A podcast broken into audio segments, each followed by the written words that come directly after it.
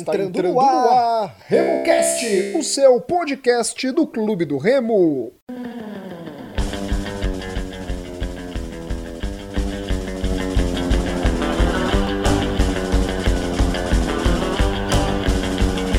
Salve, salve galera que se liga aqui no RemoCast. Esse é o podcast da torcida do Clube do Remo. Eu sou Rodolfo Nascimento e no programa de hoje, Smith Reage e Igor Moraes participarão do podcast da torcida do Clube do Remo. Tudo bom, Igor? Boa noite para você, meu amigo. Fala, meu amigo Rodolfo, um forte abraço. Meu amigo Smith, forte abraço aí. E para toda a galera que escuta aí o RemoCast, vamos fazer esse programa aí tranquilo, sem, sem afobação para a última rodada. Verdade. E aí, Smith, tudo beleza? Oi, Rodolfo, tudo beleza? Um abraço pro Igor também, a toda a nação azulina. Enfim, né? Acabou a zica, a classificação chegou e um repá tranquilo aí, entre aspas, depois de muito tempo. A gente vai falar um pouquinho sobre essa classificação e, claro, sobre o maior clássico da Amazônia. Isso, isso. É, Igor, acabou a zica, não é o nosso foco principal nesse, é o clássico contra a equipe do Paysandu. Mas enfim, hein, meu amigo, Remo se classificou. Se a gente for olhar pela campanha, sem nenhuma, não é? Sem nenhuma dificuldade se classificou de forma tranquila. É mais pelo histórico recente de decepções que deixa a torcida ressabiada, hein, meu amigo? É verdade, o histórico realmente não contribui muito, né? Se a gente for levantar aqui, 2016 perdemos uma classificação, precisamos uma simples vitória dentro de casa, estádio lotado, perdemos, empatamos, né? 2017 a mesma coisa, com, com o Sampaio, 2018 foi aquele sofrimento absurdo. 2019 fizemos uma pontuação que não conclui, parece que tinha ficado de fora. Né? E o Remo ainda brincou agora em 2020, né? É, não, achei tão fácil. Ele foi, veio se complicando, veio se complicando, veio deixando pro final, mas acabou que deu certo. A Zica tá. Afastamos a Zica. Eu acho que a gente chega aí bem credenciado para esse primeiro quadrangular. Aí. Smith, o Remo, eu digo que foi fácil, porque se eu não fosse torcedor do Remo, só acompanhando, não é? Por exemplo, se eu fosse um torcedor de um time de Série A, Série B que gosta de futebol, eu ia falar que a classificação do Remo ela foi fácil. Porque até quando ele deixou de estar no G4, que foi com o jogo entre o Botafogo com empate em Belém pela rodada, se eu não me engano, de número 7 da Série C, foi somente ali. Não foi nenhuma rodada quase completa que o Remo saiu do G4, não é? Então é mais por essa questão que eu digo que foi, foi tranquila. Se eu não fosse remista, eu acharia bem tranquila a classificação, visto que o Remo dá esse de 18 rodadas, ele ficou 17,5 no G4. Pois é, é, lá na terceira rodada, o Remo empatou contra o Imperatriz lá no Maranhão, e alguns torcedores na época do empate é, relevaram né, o empate, disseram que era um resultado normal. E eu, desde aquela época, falava: esses dois pontos vão fazer falta para a gente, para uma classificação antecipada ou, claro, para não chegar ali no reparo dependendo de nenhum outro resultado. É, mas tem aquela coisa, né? Há males que vem para o bem. Porque se o Remo tivesse vencido aquele jogo, talvez a diretoria não tivesse mudado o trabalho do Mazola, a gente poderia perder a oportunidade de trazer o Bonamigo, porque, como você falou, na sétima rodada contra o Botafogo, a rodada se conclui com o Remo fora do G4, ficou em quinto lugar. O Bonamigo assume contra o Manaus e o Remo começa aquela arrancada ali de três vitórias seguidas. É, depois teve a derrota para o Ferroviário, mas o Remo sempre assim mantendo uma estabilidade. E na Série C, é, quando você consegue ter essa sequência de vitórias, você consegue se manter no G4 e quando o Remo ficou dois jogos sem vencer, que foi contra Santa Cruz e Botafogo agora, ele já começou a ver a gordura acabar, ou seja, a Série C é isso. Se você tem, mantém uma regularidade, você consegue ficar ali nas quatro primeiras colocações. E o trabalho do Bonamigo tem essa estabilidade. É engraçado que quando o Remo conseguiu fazer uma boa partida contra Santa Cruz, o resultado não veio. E algumas partidas o Remo não jogou bem, como o 13, em Belém e venceu. Então, essa partida contra o Manaus no último sábado ela foi equilibrada. O Remo teve uma boa atuação e conseguiu vencer. Para mim, na era Bonamigo, foi a melhor partida. Até para a gente colocar, não é, Igor? pelo fato de o Manaus estar com o time completo, não é? E o Santa não. Se bem que o Remo também, contra o Santa, estava com uma série de desfalques, né? Um jogo, eu acho que contra o Santa foi o melhor. melhor na verdade, para mim, a melhor partida do Remo nesse primeiro turno, né? nessa fase de classificação, foi contra o Paysandu, o 3 a 2 Eu acho que ali o Remo jogou, jogou muito bem. Mas fora de casa, para mim, foi me os melhores 45 minutos até o primeiro tempo que o Manaus foi dominante, o Remo não se acovardou, né? que era uma das críticas em relação. É a única crítica que a gente observa em relação ao trabalho do Bonamigo é o time atuando fora de Belém, é muito defensivo. A gente observou isso contra o Ferroviário, contra o Vila e contra o Botafogo. Contra o Manaus, nem tanto e teve a competência de, de fazer os dois gols, não é? E, e, e para você, Igor, quais foram esses pontos positivos do Remo nesse primeiro momento de Série C? Cara, eu acho que eu, é, é eu um pouco diferente assim do, do, da, da, maioria da torcida do clube do Remo, é, em que pese até o Smith falou agora que foi uma três vitórias seguidas né, na chegada do Bonamigo, ele demorou um pouco a, a, Eu vi ali, por exemplo, um gol de bola parada no primeiro jogo, o Remo teve muita dificuldade. É, na questão do clássico também, o clube do Remo teve um apagão que quase custa ali o, o, o, aqueles três pontos. Mas assim, aos poucos o, o Bonamigo foi acertando, né? É, teve um crescimento muito grande de alguns jogadores em determinado momento, que agora eu já vejo também um, um pouco diminuindo esse rendimento.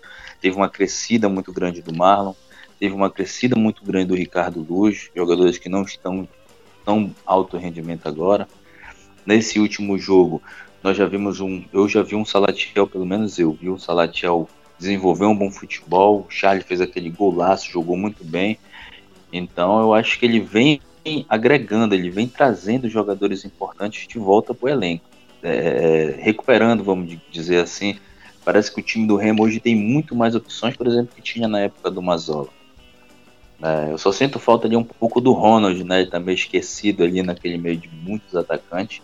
Mas eu acho que a grande sacada do Bonamigo foi essa. Ele acertou o posicionamento do time, é, conservou aquilo defensivamente, que eu acho que o Mazola tinha uma questão defensiva até certo ponto boa e recuperou alguns jogadores, né? Fez alguns jogadores que deu oportunidade para muita gente. Isso fez crescer assim a, o rendimento do elenco. E para você, Smith, é, o que você destaca nesse nesse primeiro momento aí do, do Remo na Série C? Eu, o que eu mais destaco no trabalho do Bonamigo é que ele conseguiu trabalhar muito bem esse grupo de jogadores, porque a gente tinha aquele questionamento para saber como era a qualidade do elenco do Remo se era um dos melhores ou não da Série C. E você olha no papel, o Remo tem uma defesa muito boa, a melhor da Série C até o momento, um meio de campo muito interessante, que você tem um Júlio Russo que está na reserva, mas está entrando sempre muito bem, e tem várias opções de ataque, inclusive chegou agora o Augusto, né, recém-contratado, tem o Salatiel que veio de uma Série B, mas que é um cara para uma Série C está no nível excelente, teve a situação do G2, que o Remo aproveitou uma oportunidade de mercado e trouxe, então o Bonamigo mostra a sua experiência para trabalhar com esses atletas, claro, também trazendo a galera da base. Ele aproveitou muito bem aí é, os garotos que são formados no clube, o Wallace, o Hélio, que para mim é o melhor atacante do clube do Remo, é, o próprio é, Varley, que de vez em quando é aproveitado. Teve a situação também de trazer aqueles dois atletas do Vitória da Bahia, só que apenas o Heron foi aproveitado no momento. Então, ele consegue né, trabalhar o elenco de uma forma inteira e vai ter, inclusive, a chance de poder experimentar um pouco mais nesse clássico repá, porque tem alguns jogadores que estão pendurados. Então, ele não vai poder arriscar de colocar Mimica, Marlon, Lucas Siqueira, que estão pendurados, e perder para a primeira rodada do, do quadrangular. Então, mais um ponto aí a favor do Bonamigo. Então, na minha opinião, foi isso. Ele conseguiu trabalhar bem o elenco, dominou o vestiário ali, não deixou nenhum tipo de vaidade tomar conta e o resultado foi dentro de campo. É muito equilibrado entre os setores, conseguiu a sua classificação de forma antecipada. Hoje você tem na cabeça o time do Remo consegue repetir as formações. É, inclusive a gente fica aqui na dúvida, será que ele vai escalar Salatiel, Charles, Eduardo Ramos? Por quê? Porque ele tem boas opções. Ele tem aquela boa dor de cabeça. E às vezes tem treinadores que têm boas peças, não sabem trabalhar isso e escalam muito mal. Como o Mazola no, no início do trabalho da Série C tinha. Colocava o Remo com quatro volantes e não sabia formatar a equipe. O Bonamigo, praticamente com o mesmo elenco, foi lá, conseguiu dar o equilíbrio para o time e a equipe conseguiu se recuperar a ponto de não sair mais do G4. Né? Só não brigou pela liderança porque o Santa Cruz disparou. Então acho que esse equilíbrio do, de trabalhar bem o elenco, eu acho que é o melhor ponto forte ali do, do Bonamigo. E mesmo assim, a gente vencendo o, o rival e o Santa não vencendo, perdendo na última rodada, ainda pode acabar aí os dois. O Remo somente a três pontos, não é? Do Santa Cruz. Igor, um outro ponto que a gente vem observando, você falou bem, que é o, o crescimento dos jogadores do Clube do Remo, agora uma oscilação, vai, vão ser poupados. Eu, se fosse o Bonamigo, também não utilizaria o Ricardo Luz, colocaria o Varley ou o lateral direito que veio do Vitória da Bahia para, para esse clássico. Mas foi o crescimento do Júlio Rush, não é? O Júlio que entrou bem nos jogos que o que ele é designado a atuar e contra o Manaus, para mim, ele foi o melhor jogador em campo e eu me atrevo a dizer que ele foi determinante para a vitória do Remo, porque é notório, né, o decréscimo no Charles. É bom que ele ele seja poupado também, né? Ele teve um, um problema gastrointestinal, então que ele seja poupado nesse jogo contra, contra o Paysandu. Mas o Júlio, Igor, parece um jogador diferente, não é? Parece que está se encontrando com a camisa do Remo. É, com certeza. Só, só, Igor, rapidinho, rapidinho. Porque ele entrou no final do primeiro tempo, o time já deu uma melhorada contra o Manaus. Ele atuou muito bem, ele não errou nenhum passe contra o Manaus. Não, concordo com tudo que tu falaste aí. Eu acho que se ele não foi o melhor, foi certamente um dos três melhores da partida. É, ele é um é, ele chegou, ele para mim, quando ele chegou, ele fez partidas muito ruins. Estamos comparando ali com mais ou menos como o Robinho estava fazendo, né? Entrava, errava tudo. Robinho foi logo dispensado. Ele permaneceu e agora eu vejo um crescimento muito grande. É, tanto na parte técnica, como você bem falou, o cara que não tem errado passe, tem colocado a bola onde quer, e na dedicação. É, eu, eu, tive a oportunidade de assistir o segundo tempo todinho em, em VT, coloquei no Dazon e fui assistir cara, ele ia lá na frente, perdia a bola ou a jogada não, não, não avançava, saía tiro de meta, ele voltava correndo e tal. E tanto é que ele teve um desgaste, já estava jogando com a meia riada no segundo tempo. Então tá fazendo uma recomposição muito boa. E se os volantes do Remo titula dupla titular não se espertar, possivelmente ele vai ganhar a posição de algum dos dois, porque ele vem, ele vem fazendo um bom trabalho. O Lucas Siqueira é mais difícil, mas o Chad deu um, caiu bastante o rendimento dele. E isso é uma das qualidades né, do, do, do, do Bonamigo. Ele trouxe muito atleta, explorou muito bem, fez alguns atletas crescerem de patamar. Outro também que eu destaque é o Mimica, né? Era um cara que estava meio que encostado no banco, perdendo posição até pro Gilberto Alemão e tal, Kevin. E hoje não, hoje ele é o titular absoluto da zaga com o Jansen, então acho que ponto aí pro Bonamigo, é, fazendo alguns atletas crescerem exponencialmente aí de rendimento nessa reta final aí dessa primeira fase da Série C. Para mim, o único ponto negativo do time titular do Remo, mas isso é opinião minha, não é? É o Rafael Jansen. Eu não tenho confiança ele nesse jogo contra o Manaus. Mais uma vez ele é fazendo um gol contra e impressionante, não é? A queda do sinal da Dazon e tendo que acompanhar aquele, o jogo no, no celular, não é? De um, de um repórter colocou a live e tudo mais, e foi passando, e a gente chegou aí, foi, foi vendo o jogo, enfim, ainda bem que a bola não entrou. E para você, Smith, como é que você tá olhando o Jansen? Ele é o atleta que vem destoando desse setor defensivo do Remo, tão bem é, reconhecido? Pois é, é, nos últimos jogos o Jansen tinha falhado muito, cometeu pênaltis infantis. Só que também. E Smith, gente... ele cometeu pênaltis infantis e cometeu, e cometeu pênaltis infantis não marcados, né? Dica-se de sim. passagem. Aquele contra o Manaus ali foi muito descarado. Ele, a arbitragem não marcou. Ele cometeu pênalti que eu lembro contra o Ferroviário no primeiro turno, que o Remo eh, venceu por 2 a 1 o gol do Wellington Rato. E contra o Vila Nova também, que o Vinícius pegou o pênalti se não me engano, também contra o Jacuipense na primeira, na primeira rodada, ou foi o Fredson, estou recordando agora. Mas, assim, o que mais me tranquiliza em relação ao sistema defensivo do Remo é que esse sistema de jogo do Bonamigo ele está fazendo a defesa sofrer menos e, consequentemente, o Vinícius trabalhar menos também.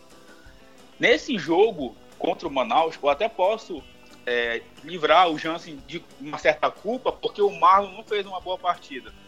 Achei que o Manaus trabalhou muito ali pelo lado do Marlon, no segundo tempo ele melhorou, claro. Justamente depois que, que o Júlio Ruxa entrou na, no final do primeiro tempo, porque o Júlio casou muito bem ali com o Lucas. Para mim, eles foram peças fundamentais, tanto na proteção da zaga como na construção de jogadas. O Lucas e o Júlio, como o Igor falou, quase que não erraram passes. Então, eles foram peças fundamentais nessa construção. Também acho que é momento do Charles dar uma descansada. Pode ser que a parte física esteja aí falando mais alto, e isso é uma coisa relevante nessa Série C, por mais que o Remo jogue uma vez por semana, mas tenha muito a ver sim essa situação de carga, né, de descarte, descarte físico. Então é importante que o Bonamigo esteja aí monitorando essa situação para poupar alguns jogadores. É, gostei também da atuação do Charles, para mim foi o melhor jogo dele com a camisa do Remo. É, até achei que, que essa partida ele poderia ter saído um pouquinho mais cedo para a entrada do Augusto. Gostei da movimentação do Augusto também. Salatiel mostrando que pode ser muito útil é, ali como centroavante. A gente tinha essa dúvida né, de que o Remo não queria centroavante esse ano, que ficaria nessa improvisação do Eduardo Ramos. E a atuação do Salatiel mostra aí que ele é o dono da posição. É, o Hélio muito bem pela direita, como já ressaltei, ajudando muito o Ricardo Luiz. Ricardo Luiz foi uma partidaça mais uma vez. E concordo inteiramente com o Igor. A evolução do Mimica já faz a gente lembrar do Mimica de 2018 ali. Infelizmente, ano passado, ele teve aquela lesão grave, aquela fratura, na verdade, né, contra o Paysandu, ficou muito tempo fora. E ele vem recuperando, mesmo com 34, 35 anos, mostra sua qualidade ali. E é um cara fundamental. É um cara que pode não ter aquela, toda aquela qualidade na saída de bola, mas é o cara que simplifica o jogo. Quando é pra chutar a bola pro lado, ele chuta. Quando é pra dar um chutão, ele chuta. Quando é pra sair jogando, ele sai. É um cara muito simples, muito versátil e que nos dá muita segurança. Então, é mais ou menos isso. Acho que o Remo vai evoluindo também nessa parte defensiva, de não sofrer tantos sustos, mas porque o sistema de jogo está encaixando. Isso deixa a gente feliz. Igor, e o que, que você achou do, do G2 nesse jogo contra o Manaus? Olha, assim, para a contratação que ele deveria rep representar para o currículo que ele tem, né, de ter disputado Libertadores, é, ter vivido bons momentos no Atlético Paranaense, jogado Série A e tudo mais, essas coisas todas, é, eu acho que ele ainda deixa um pouco a desejar, né? Eu acho que a, a questão física dele acho que ainda atrapalha um pouco. É, acho que ainda não está fininho, no, no, não está no peso ideal, acho que está sem ritmo de jogo, mas eu acho que já melhorou muito. O, o jogo, de um o primeiro jogo que ele fez para esse agora, eu acho que já houve uma evolução significativa, mas ainda é cedo. Acho que ainda pode ajudar mais, ainda pode agregar mais e certamente o Pará quando estiver é, mais bem condicionado. Eu acho que isso é uma questão mais física do que outra coisa. Smith, então em cima disso, o Gedossi não tem que ser poupado no clássico, né? Ele tem que ir pro jogo para pegar ritmo. Sim, sim, até porque ele não estava jogando lá no Uruguai. E quando jogou, jogou fora de posição. Inclusive, naquele jogo contra o Botafogo, ele atuou fora de posição, porque Eduardo Ramos atuou junto com o Carlos Alberto e ele ficou meio perdido ali.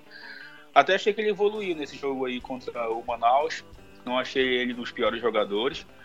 É, mas a parte física mostra que ele não está não tá 100%, tanto que ele sai e o Carlos Alberto entra e entra muito bem. Então, se o jogador não está atuando e veio com esse, com esse peso, com esse status, né, de ser um, um cara diferenciado, tem que colocar para jogar. Não está pendurado, não tem é, no risco de lesão, então põe para jogar, ganha ritmo para a sequência da competição. Acho que é isso que o Bonamigo vai fazer. Legal, então para a gente mudar de assunto, né, falar do Repá, não vou perguntar para ninguém, o Remo se classificou, enfim, não vou perguntar para vocês quem foi o troféu Potita desse jogo do Clube do Remo. Se vocês quiserem falar quem foi que destoou, de boa, tranquilo. É, Igor, troféu Alcino, quem foi o melhor do Remo na vitória diante do Manaus? Ah, cara, eu vou votar no, no Mimica. É uma, uma, uma, opinião assim muito particular. Eu acho que ele dá uma segurança muito grande. Acho que ele está tendo um crescimento muito grande. Vai ser muito importante. Nós não tivemos susto. É, não vejo os caras ganharem bola em cima dele, nem por cima, nem por baixo. Chega nele ali, parece que é, uma, é o Vinícius ali junto com ele ali a gente tem a paz, a gente tem tranquilidade. Então eu vou votar no Mimico, gosto muito do Mimico. E para ti, Smith? Pois é, nesse jogo, o segundo tempo o Remo foi tão bem que a gente pode destacar vários jogadores. Né? Gostei muito do Hélio, da movimentação dele, mostrando que ele fez muita falta ali na partida contra o Botafogo. Gostei do Salatiel também, mostrando que ele sabe fazer gol e tem recursos. Gostei muito do Júlio Rocha, do Lucas Siqueira, do meio de campo, Ricardo Luz na direita. Mas concordo com o Igor, vou votar no Mimica pelo fato da recuperação dele depois de todo esse tempo parado, depois de todo esse tempo sem condições de jogo, e também porque ele colocou o Hamilton, que é o artilheiro da Série C, no bolso. O Hamilton não fez nada nesse jogo. Muito em conta do que o Mimica fez nessa partida. Então, para mim, o voto é pro Mimica. Sim, para mim também, somente por esse detalhe. É, porque se o Hamilton não tivesse sido marcado também, certeza que iria complicar.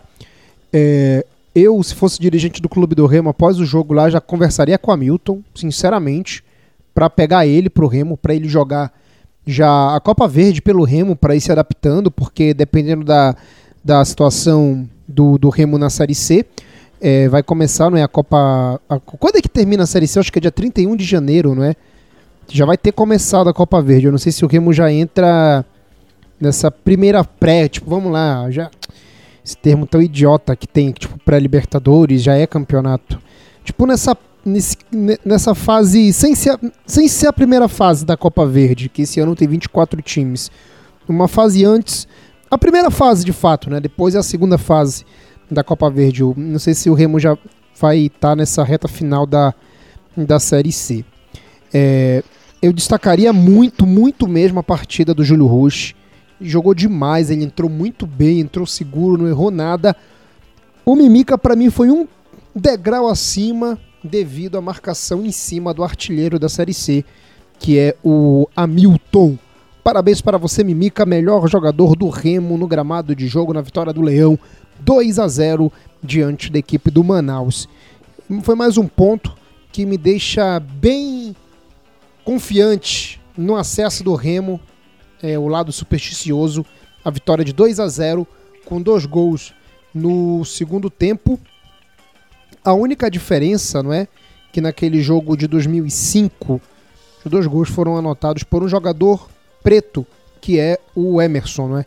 Dessa vez um marcado por um jogador preto, que foi o Salatiel, e um por um jogador branco, que é o atleta Charles. O Charles que jogou muito bem também diante do Manaus. É, é, algo mais a destacar Rodolfo, dessa primeira fase aí do Remo? Rodolfo. Oi. Já que a gente gosta de superstição, né? Em 2005 a gente venceu o Nacional por 2 a 0 fomos campeões e consequentemente subimos. E em 2015 também vencemos o Nacional lá na Arena da Amazônia com o gol do Levi e conseguimos o acesso. Sim. Oxalá a gente consiga repetir esse ano, né? Já que a gente já venceu lá em Manaus. Sim, sim. O Remo tem um histórico muito positivo, né? Jogando no Amazonas. É... Algo mais, Igor, para destacar essa primeira fase do Remo? Não, não. Por mim tudo. Beleza, então. Algo mais, Smith? Acho que é isso, Rodolfo. Acho que é isso. Uma, uma primeira fase tranquila, deu tudo certo e agora, inclusive, né, tem o planejamento da diretoria aí para o quadrangular final. Legal. É... Vamos falar né, a respeito desse clássico. O Remo, o, o, o, o rival já falou o quê? Em dois pontos, né? Como falava o, o Avalone, é, que não vai utilizar os jogadores amarelados. O Bonamigo ele vai deixar um suspense aí no ar, mas ele também não vai utilizar os jogadores que estão com dois cartões amarelos. Então, Igor, como é que você pensa que o Remo tem que entrar? Não vai ter o Fredson, né? Então é colocar ali o Gilberto Alemão e o Kevin na zaga, a partir disso, dar uma folga ali pro, pro Jansen pro Mimica, meter um time reserva com, por exemplo, um G2 da vida no ataque, no, no meio de campo, e mesclando, usando a base, usando o Varley, usando. Pena que o Pingo tá no Pinheirense, né? É... Fazer isso, Igor? Cara, eu acho que é importante sim dar rodagem né, para os atletas, porque a gente vai precisar de todo mundo aí, vão ser jogos muito complicados, né? O risco de, de lesão e tudo mais. E... Mas assim, eu acho que não pode colocar o todo time em reserva. Eu acho que. Sei que tem muita gente falando que o clássico vai ser tranquilo, e aí a gente, primeiro, já parte de uma premissa errada que repar nunca é tranquilo. E dois, é, eu acho que é muito importante definir a nossa posição e nossos adversários no quadrangular que vai vir a seguir. Né, eu sei que tem, é muito bonito aquele negócio que a gente fala, ah, não, time que quer ser campeão ou time que quer subir não tem que escolher adversário. Olha, eu acho que não é bem assim, né? A gente está olhando, por exemplo, a Libertadores aí, o Palmeiras conseguiu um caminho super simples, enquanto vai todo mundo se matar do outro lado da chave. Então, assim, eu acho que é muito importante a gente a gente se garantir na, na, na, na, na chave que a gente está atualmente, né? Que seria Londrina, Brusque, Remo e Vila Nova. O, o Brusque, por exemplo, é um time que vem despencando e talvez até não se classifique. Eu acho que a última vez que eu vi ele está correndo o risco de não se classificar, né? E e a gente se afastar. Eu acho que o time mais perigoso para mim seria o Santa, Santa Cruz. Eu acho que. Sim, sim, eu concordo e, contigo aí. Concordo e, total em não pegar o Santa Cruz. Então eu acho que a gente tem que ficar do, no grupo 2, né? E se afastar do Santa Cruz, que ele vem numa crescente. Eh, ele fez dois jogos cirúrgicos contra o Remo, mostrou muita qualidade, é um time que não se abate. É um forte candidato, inclusive, para o título. Então, eu acho que dentre todos a melhor situação seria se afastar do Santa Cruz. Então, portanto, é muito importante a gente ficar à frente do Paysandu. Então, esse jogo tem que ser ou empate ou vitória do Remo. E não é nem a questão, né, Smith, de não enfrentar o Paysandu, porque de 100% eu creio que em 75% o Remo e Paysandu eles vão estar na mesma chave. É, explico por quê. Antes de passar a bola para o Smith, o Remo ele se empatar com o Paysandu ele vai ficar em segundo, fica em segundo com 31.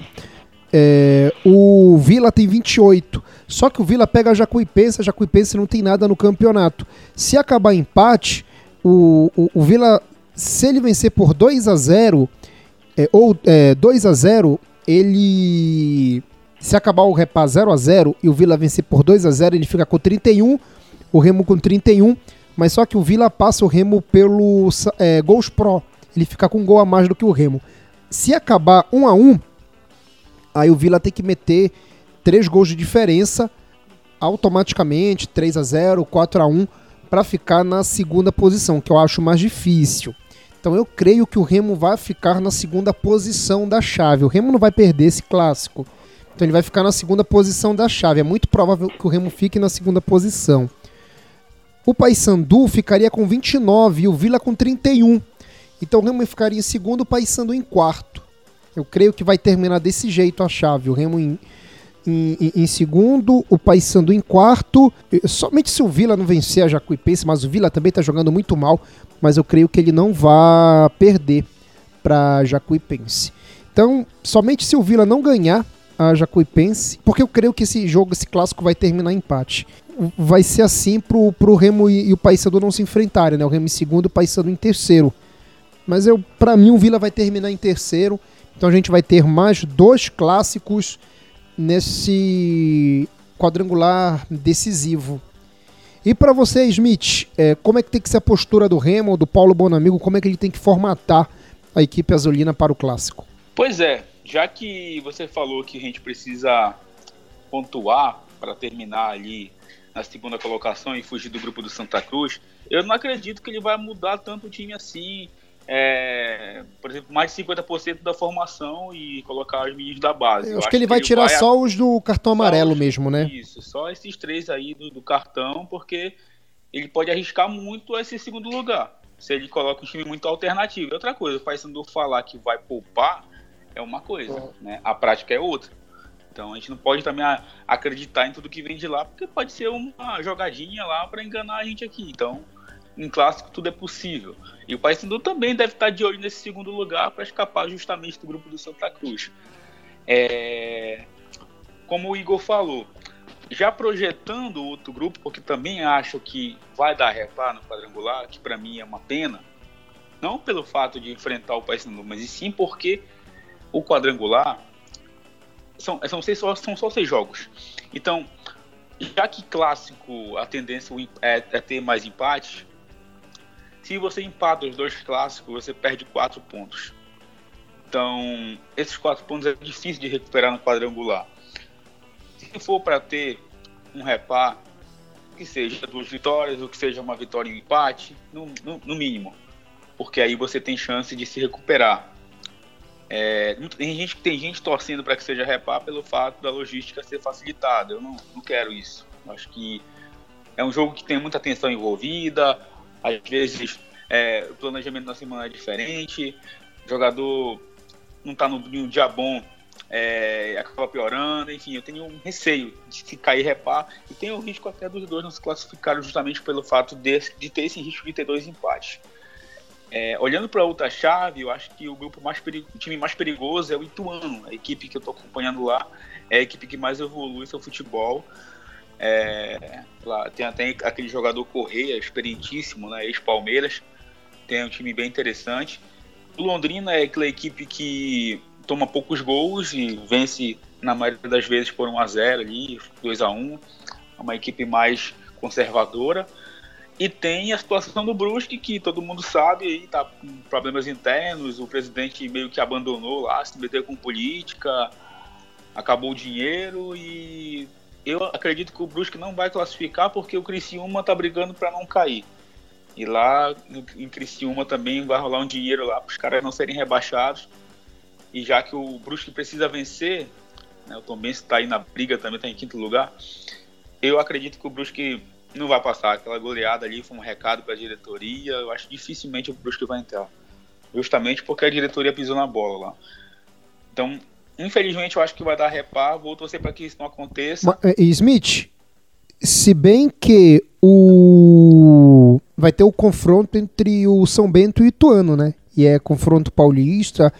E o Ituano só se classifica se vencer, né? E o São Bento está lutando, né, contra o rebaixamento. Se ele vencer, ele dependendo de se ele vencer, se o São Bento vencer e o, e o confronto catarinense é, acabar empate, o São Bento não cai, né? Quem cai é o Criciúma, mas tem toda essa situação do Criciúma, né? A cidade, os empresários devem estar mobilizados, né? Porque o Criciúma é o maior time do, do estado de Santa Catarina, não é? E ele cair para a Série D seria muito complicado, né? Para, para o futebol catarinense. Perfeito.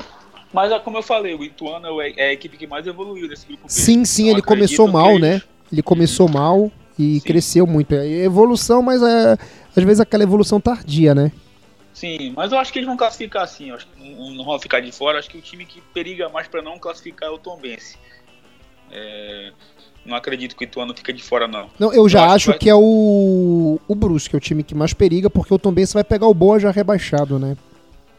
É verdade, tem isso, realmente. É, como você falou, tem essa situação do Criciúma, é, vão entrar pressionados, a cidade aí que ficou, infelizmente, vista de uma forma negativa essa semana, tem mais essa aí, né, para motivar os jogadores. Então é algo que, que isso pode ser determinante. Então acredito que sim, que, que o Brusque não vai classificar por esse motivo, do, do Criciúma tá motivado para não ser rebaixado. Eu acho que deu ruim pro time lá do, do Vale. É complicado aí, né? Essa situação aí do do, do Criciúma.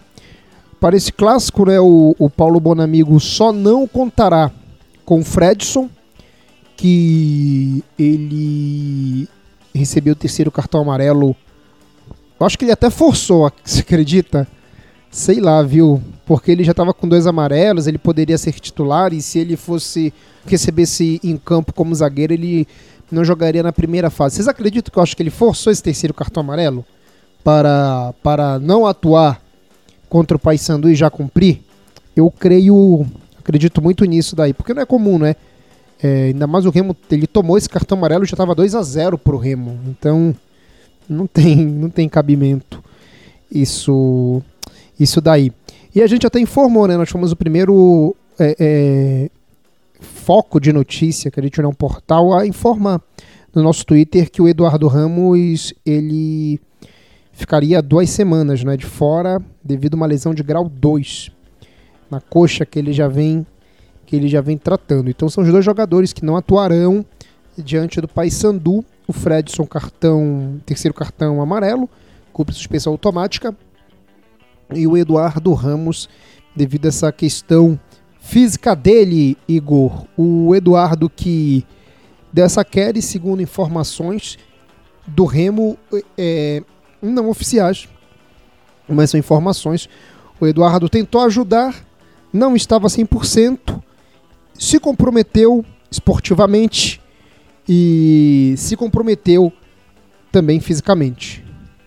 É, em relação a essa pergunta, eu acho que eu, eu acho que sim, foi prematuro o retorno dele, porque a gente tinha muita, muito, muitas opções para para a posição, né? Você tem o Hélio, você tinha o Hélio, você tinha o Charlie, você tinha o Salatiel, você tinha o Heron, você tinha o Augusto, né? Se eu não estou enganando enganar o nome dele, que inclusive jogou bem, gostei da atuação dele. Então acho que poderia ser poupado, até porque o, o, o Eduardo Ramos, ele, ele é um cara que joga, sai, joga e sai. E aí se você faz um jogo forçado em cima de lesão, você apressa um retorno que deveria ter segurado, você acaba perdendo mais para frente esse atleta por dois, três jogos, isso com um quadrangular é muito complicado. Então acho que foi prematura, com certeza, o retorno, sabendo que ele estava com algum tipo de problemazinho ali, podia ter segurado. E Smith, você que mora em Santa Catarina, como é que tá o clima aí para essa última rodada? O ATV, no, você que mora em Joinville, né, uma outra região, é até próximo de, de Brusque, né, o norte catarinense. É, como é que tá a TV? Como é que a TV está tá tratando, a imprensa, melhor dizendo, está tratando esse confronto aí? Pois é, é, eu cheguei até a acompanhar umas postagens em redes sociais de emissoras aqui catarinenses e eles tratam esse duelo como um duelo de desesperados, só que de situações opostas, né? O Brusque brigando ali pela classificação, mas vem de péssimas atuações, inclusive aquela goleada sofrida diante do Volta Redonda. E o Criciúma, por toda a tradição, por ser o maior clube do estado, campeão de Copa do Brasil e tudo mais, tendo essa situação de brigar contra o rebaixamento. Né? O planejamento deu tudo errado, trouxeram um treinador que estava no Santa Cruz no início da competição. Eu fico imaginando, inclusive, como é que está a cabeça do Itamar Chuli, porque o Santa Cruz hoje em dia é a melhor equipe da Série C em termos de pontuação, e ele vai pro, pro. Primeiro porque ele tinha saído do Santa Cruz porque ele pensou que ia para um time de Série B. O Oeste. Certo, é, o Oeste. Aí foi parar no, Santa, no, no Criciúma e brigando aí pelo, contra o rebaixamento. Então imagine como tá a cabeça dele, né? E, inclusive o Tamai, que anos anteriores disse não pro Remo. Tem até uma situação de soberba envolvida, enfim. Mas é tratado dessa forma, como um duelo de desesperados, o Brusque por tudo, por tudo que foi feito esse ano, investimento, e agora parece que falta o gás, e o Criciúma pela parte de tradição.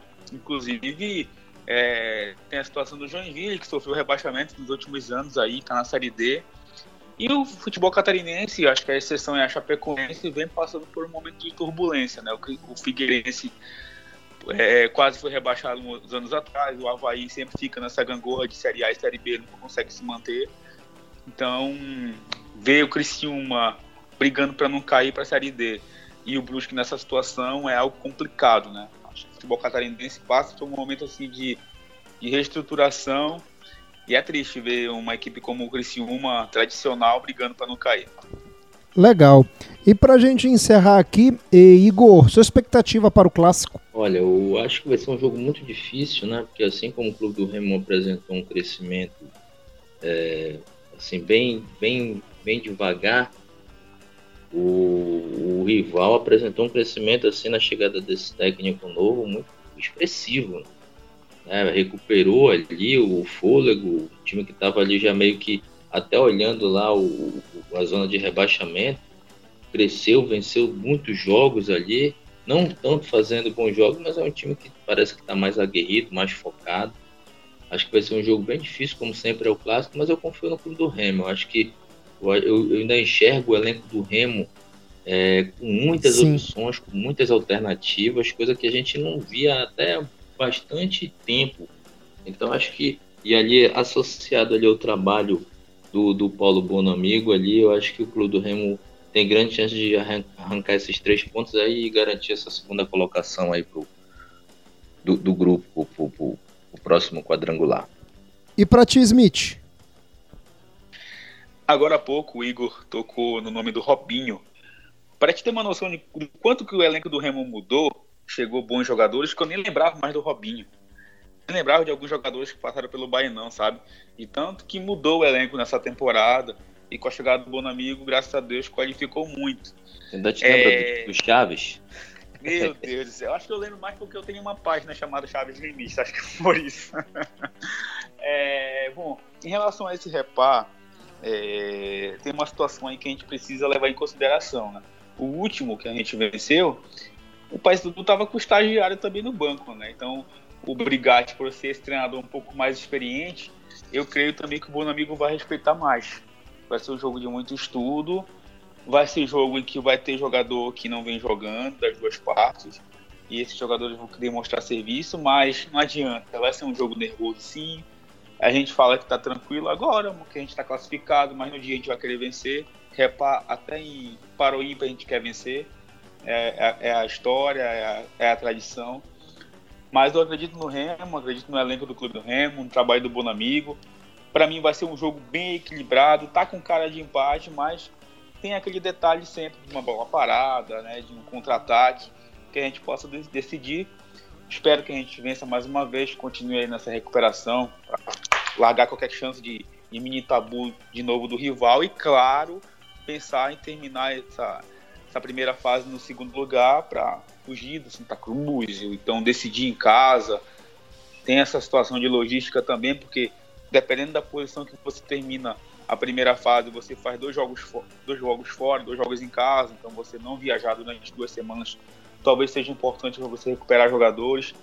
Então tem tudo a ver, tudo entra, tudo entra na balança e o Bonamigo, claro, não vai querer perder esse jogo aí, a chance de entrar no quadrangular com muita moral vai ser importante. A gente tem uma boa expectativa para essa partida de sábado. Legal, Smith. Valeu pela sua participação. Abraço, mano, velho. Ah, obrigado, amigo, mais uma vez. Ao Igor. É sempre uma honra participar aqui desse papo com vocês. Falar do Clube do Remo é sempre um prazer. E espero estar aqui em mais oportunidades. Forte abraço e sábado, se Deus quiser, com uma grande vitória. Abraço. Tchau, Igão. Abraço, mano, velho. Valeu, meu amigo Smith, a participação aí com a gente. Valeu, Rodolfo. Um abraço aí para toda a galera do que escuta o Remocast. E vamos, vamos atrás dessa vitória aí para a gente terminar essa primeira fase aí com mais três pontos em cima do rival. Então, beleza. Com a participação de Igor Moraes e Smith Guiage, Rodolfo Nascimento, agradeço a audiência de você. Você que também sentiu falta não é, do Remocast. Agora tudo ajeitado aí, tá bom? Mais questões profissionais. A gente volta, galera, depois do jogo do Remo contra o Paysandu. E aí a gente vai bater um papo falando a respeito do futuro, né? Fazer um trabalho de futurologia a respeito do quadrangular do acesso. Lembrando que o grupo A já está definido e as partidas são às 17 horas. Às 19 horas começam os jogos do grupo B, contrário do que foi ano passado, né? No, nos clássicos do. Nos confrontos do ano passado, a definição do grupo B aconteceu primeiro do que do grupo A nos horários, né? Valeu, galera. Aquele abraço. Tchau, tchau.